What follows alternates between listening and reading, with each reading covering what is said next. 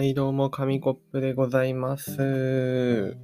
ということで、今日はですね、あのーめちゃくちゃ雑談会ですね。はい。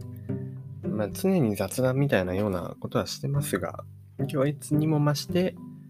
ゆるゆると、ゆるゆるな感じでやっていこうかなと思います。もうオフ会みたいな感じですね。一人で。一人でオフ会か。一人でオフ会。ラムネを食べましょうね。そう、ラムネを最近買いまして、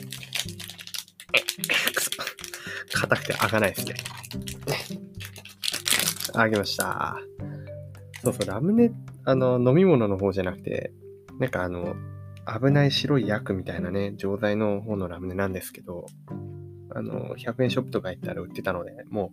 う大人買いしましたね。4つくらい買いましたね。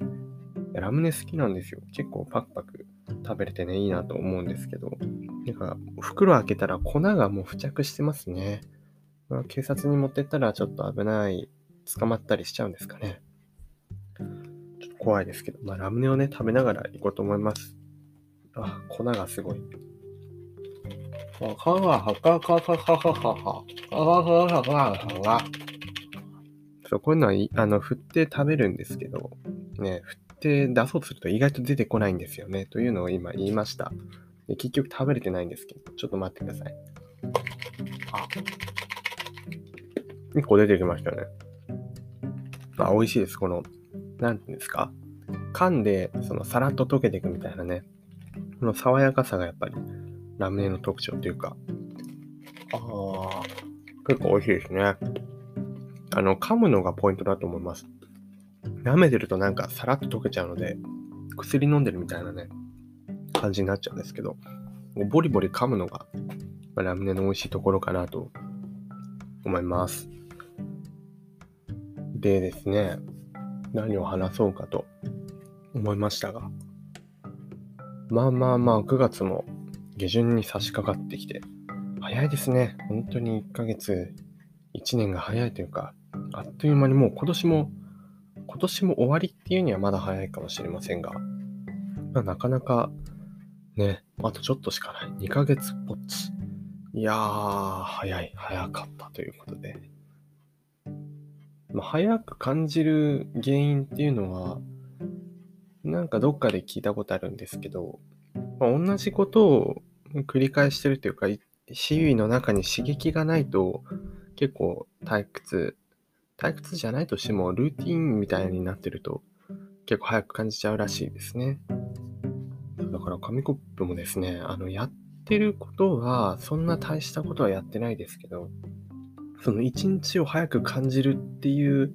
面で言えば、あの、かなり実感してる方と言いますか。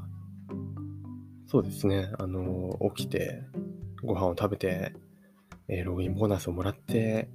アニメを見たり、映画を見たり、テレビを見たり、料理を作ったり、ラジオを撮ったり、あげたりなんかでもう一日が固定されてしまってるんですよね。なかなか、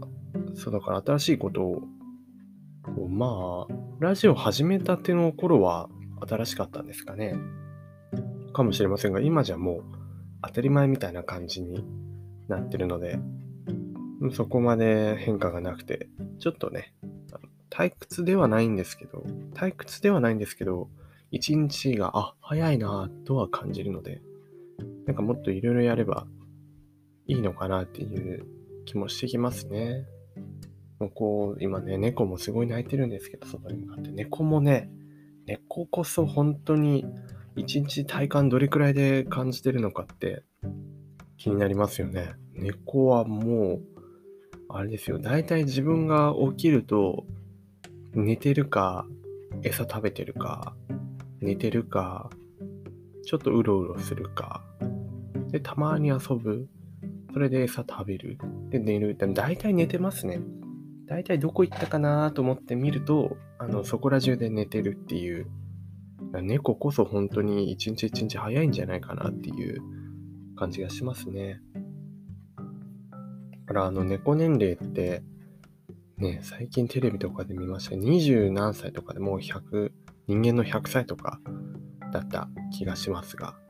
すごいですよね。衰え方がめちゃめちゃ早いんですけど、まあ、猫にとっての20年って、まあ、人間から見れば20年かもしれませんが、その猫の中の体感時間としては、もう100、100歳とかもう感じてるのかもしれませんね。ね、だから10歳で50、ん ?10 歳い？や、何歳くらいだったかな？ちょっと忘れちゃったんですけど、でも、人間よりはるかに速いスピードで立っているけど、でも衰えているけど、猫としてはすごい体感時間は長いのかもしれませんね。それだけ濃密なのかもしれません。そうやって寝てるだけだけど、寝てる間に実はなんかこの世の心理とか、ね、なんか悟ってるのかもしれませんね、猫もね。あんまりバカにしちゃいけないですね。でもあの、やっぱり、なんか暇な時間があると、いろいろ考えすぎちゃってダメだっていうのを聞いたことあるんですけど、確かにそうだなって思う時があって、忙しい毎日を追われていると、あのね、そう、なんかいろいろ忘れますよね。いろいろ忘れるというか、もうそのことに必死になっちゃうので、いろいろ考える暇がないというか、脳にスペースがね、なくなってきてしまうので、まあ、あれですよね。良くも悪くも、なんか、あんまり考えずに生きてられるというか、そういうのはありますよね。やっぱ暇、暇というか、やることがないと、いろいろ考えちゃうっていうのも、結構自分はあの、実感したりするんですけど、こういう日々の生活を送ってるとですね、あの、まあ、怠惰な中でもいろいろ考えることが、考えることがありますね。あれ、本当にこれでいいのかなとか、なんか自分のやりたいことって何だろうなとか、あとは、そうですね。まあなんかネガティブなことを考えたりもするんですが、まあそれと同時に、ああ、この日常ってすごいかけがえのないものなんだな、みたいなのをふと思ったりとか、そのね、なんか客観的に自分の立ち位置をこう見つめ直したりとか、いろんな広く物事を捉え捉えられるので、まあね、こう滑舌が悪いとかも気づきやすいですしあ、なんか喋っててあれだなっていうのもありますし、まあ、なんか気づけることは結構多いのかなっていうふうに思いました。そうですね。気づいたけど、何ですか？気づいたけど、まあね、あーって感じで。ああでも結構上がったり下がったりっていうのはしちゃうのかなっていうのを思って考えるこの隙間があるとですね、気分の浮き沈みは結構あったりするかもなっていうふうに思いました。時々こう、ふっとね、虚しくなる時はありますよね。あれ？何のために生きてるんだろうみたいな、まあ、そこまで考えて、考えることはまあめったにないですが、それなりになんかね、気分は浮き沈みしてる気はするなっていう感じです。でも、だからといって忙しい毎日になりたいかと言われるとそんなことはないのでね。人間みんな楽をしたい生き物だと思うので、まあ、誰も忙しい日々を望んでいる人はいないとは思いますが、でもそういう考える隙間があるとね、結構本当に大事なものに気づけたりとか、自分にとって何が、どういう価値観が自分には合うのかみたいなのをね、一度考え直してみるっていうのも、まあ、人生の中だったら大事なんじゃないかなっていうふうに思いましたね。自分はどっちのタイプだと思いますか？あの外に出かけるときにあ、外に出かけるじゃない、休日があったときに、動いてないといられないっていうタイプと、ちょっと喉がね、おかしくなってしまいましたが、動いてないといられないっていうタイプと、あの、もう一日中うちの中にいられるっていうインドタイプ。結構分かれますよね。自分の場合はもう断然、断然うちの中でゴロゴロしてたい派なんですけど、あの、結構周りの友達とかだともう動いてないとダメだっていう、この、この時間をどうにかして何かしらして消費したいっていう、まその何かしらっていうのは多分うちの中でこういろいろやるとかじゃなくて外に出てこうアクティブに活動してみたいなね、人だ、人なんですが、まあいろいろありますよね。そこら辺もね、人によって違うので、一概にどっちがいいとは言えませんが、それでもたまにぼーっとして何かを考える時間っていうのはすごい大事なんだろうなって思いました。はい。そんなことを思ってる日々です。もうラムネを食べてね、雑談をしようと思ってたのが、なんか思ったよりこの真面目な話をしちゃうっていうのは、あんまり悪い癖ですね。ああ、ああ、ああ。途中でこうラムネを食べるあの時間を挟むことで、まあね、間を持たせるというか、この緊張と緩和をね、使いこなす紙コップ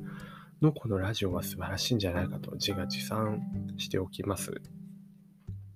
結構やっぱ楽しいんですよ。自分の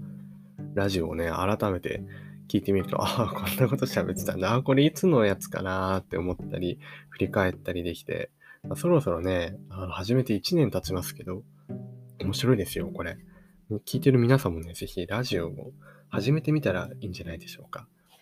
あの、人に見せるっていう部分